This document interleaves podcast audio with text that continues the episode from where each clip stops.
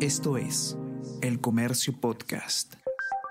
Hola a todos, ¿qué tal? ¿Cómo están? Espero que estén comenzando su día de manera excelente. Yo soy Ariana Lira y hoy tenemos que hablar sobre la guerra entre Rusia y Ucrania y cómo va a seguir afectando la economía de nuestro país porque luego de acusar a Ucrania de atacar su flota naval en el Mar Negro, eh, Rusia ha anunciado el sábado que suspende su participación de un acuerdo internacional que permitía que se exporte grano de Ucrania desde los puertos rusos. Vamos a hablar sobre todo esto y más a continuación.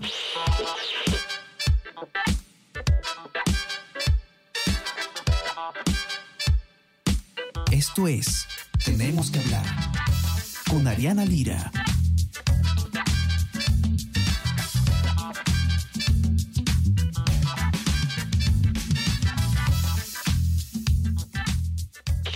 Pesar de la guerra entre Rusia y Ucrania, existía un acuerdo internacional que permitía que las exportaciones de grano ucraniano eh, continúen dándose desde, sus desde los puertos. Eh, sin embargo, Rusia ha anunciado que se retira de este compromiso, de modo que eh, no sería posible seguir exportando este producto desde Ucrania. Esto luego de que eh, eh, Rusia acuse a Ucrania de haber realizado un ataque a su flota naval en el Mar Negro, en la península de Crimea. ¿Cómo afecta esto el bolsillo de los peruanos? Algo que ocurre tan lejos y que, sin embargo, está teniendo repercusiones en todo el mundo. Vamos a conversar con Israel Lozano, periodista de Economía del Comercio, ustedes ya lo conocen bien, para que nos cuente qué es lo que se sabe sobre esto. ¿Cómo estás, Israel? Bienvenido. ¿Qué tal, Ariana? Muchas gracias. Y sí, eh, importante sobre todo eso que, que, que, comenta sobre el impacto que tendría esta decisión en, en el Perú, ¿no? Así es, no como una,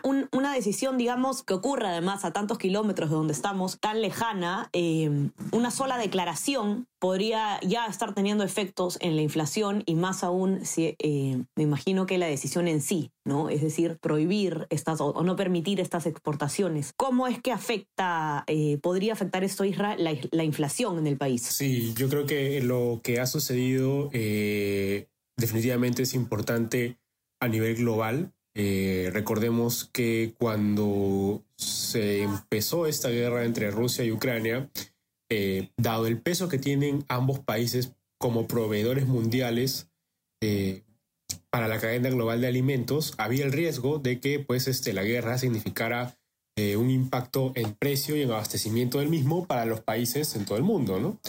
Los que lo sufren más, por supuesto, son aquellos países que tienen déficit de, productos alimenticios o que dependen mucho del escenario externo.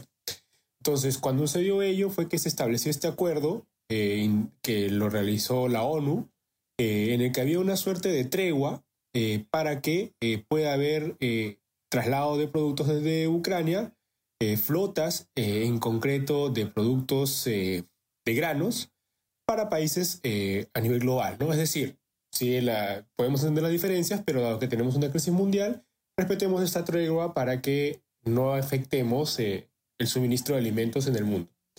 Y así fue. Sin embargo, como bien mencionas, Ariana, el hecho de haber este, digamos, Rusia suspendido este acuerdo, se entiende eh, que no va a respetar, digamos, este, este canal libre que había desde Ucrania y en consecuencia veríamos en el mediano plazo o en el largo eh, que va a haber una menor, un menor suministro de alimentos por parte de Ucrania, eh, lo que generaría un impacto en precios. Ahora, Perú, definitivamente esto llega de la siguiente manera y creo que es importante entenderlo. Si es que Ucrania tiene un peso fuerte en, el, en la provisión mundial de granos, eh, y ya no va a poder, digamos, comercializarlos, el producto empieza a escasear y al escasear el precio global empieza a subir. Y al subir es donde nosotros en Perú, que nosotros compramos este tipo de productos importados, vamos a empezar a asumir un precio más caro, que se traslada finalmente a productos de consumo. Ok, ¿y cuáles serían, Isra? Veo que hay una nota también de economía que eh, habla de cuáles son los, los eh, alimentos que podrían verse más afectados en la subida de precio. No sé si nos podrías comentar un poco. Sí, sí. Eh, antes, de, antes de comentarte eso, justo es importante y, también quería comentarlo, es que, digamos, para que se den cuenta la magnitud de, de lo sucedido, una vez anunciado esta suspensión del acuerdo, el lunes último, el precio del trigo en la bolsa de Chicago, que cotiza esto como un commodity, llegó a subir 7.7%. Eh, entonces, estamos hablando, el maíz, por ejemplo, subió 2.8% y el aceite de soya 3% según información de Bloomberg. Entonces, hablamos de un repunte eh, preliminar, ¿no? Inicial de lo que viene siendo, este, digamos, como consecuencia del, del anuncio, ¿no? Y ahora, ¿qué, ¿a qué este, productos afecta en Perú? Inevitablemente, y esto como me imagino lo recordamos mucho, sucedió a inicios de año, cuando se desató la guerra, vimos eh, impacto en productos vinculados a ello y principalmente el pollo, porque recordemos que la producción de pollo en el Perú utiliza maíz amarillo que en su gran mayoría es importado. Entonces, al estar el maíz amarillo eh, a un mayor costo eh, y el productor ¿no? avícola asumir ese costo, inevitablemente lo traslada al precio del producto. Entonces, el pollo y otros tipos de productos vinculados al grano, llámese, por ejemplo, fideos y también pan, eh, son los que principalmente se verían afectados, eh, no ahora, sino en el mediano plazo, eh, de, concretarse o en todo caso de, que se mantenga pues este anuncio dado por Rusia, que, por supuesto es lamentable. ¿En qué situación está, por ejemplo, actualmente el tema de los del alza de los precios en el combustible, Israel? ¿No es algo de lo que se sigue hablando? Entendía yo que se había alcanzado un pico ¿Qué es lo que está pasando ahora? Sí, Ariana, eso también es eh, muy importante porque desde el lado de canasta, perdón, de, precios al consumidor en Lima, em, son los alimentos y los combustibles los principales eh, rubros que de alguna manera u otra a lo largo de este 2022 han estado generando presiones inflacionarias. Eh, en ambos casos, por lo expuesto que se encuentran a las cotizaciones internacionales, el precio de los alimentos y el caso de los combustibles, porque pues el precio de Perú se fija en función de un valor referencial que es el WTI, que es un West Texas, que es el petróleo industrial internacional. Entonces, al subir este, producto de problemas externos, los combustibles en Perú subían. Eh, lo que ha venido pasando es que luego de haber alcanzado un pico durante la primera mitad del año, estos han comenzado a descender. Por supuesto, no ha logrado eh, retomar precios de lo que eh, se veía en el 2019. Eh, no obstante, estos sí han comenzado un descenso. Ahora, también hay factores locales que han podido afectar al combustible. y esto más vinculado, por ejemplo, con la situación de lo que se vino o se ha venido informando incluso desde el comercio, la, no, la falta de stock por parte de Petroperú para poder proveer sobre dicho, proveer combustible al mercado local, ¿no? también generó una suerte de presión. No obstante, esta no está siendo, digamos, en la magnitud de lo que fue en la primera mitad del año cuando vimos los precios fuertes de petróleo internacional producto de la guerra de Ucrania. ¿no?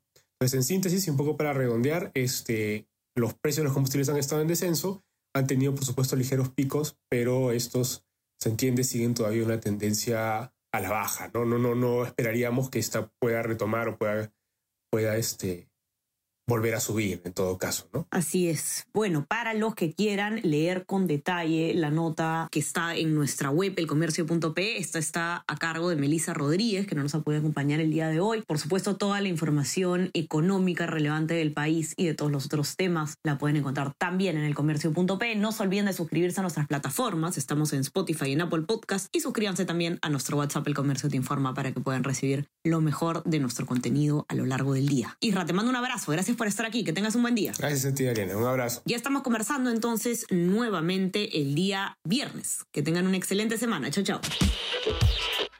Tenemos que hablar con Ariana Lira.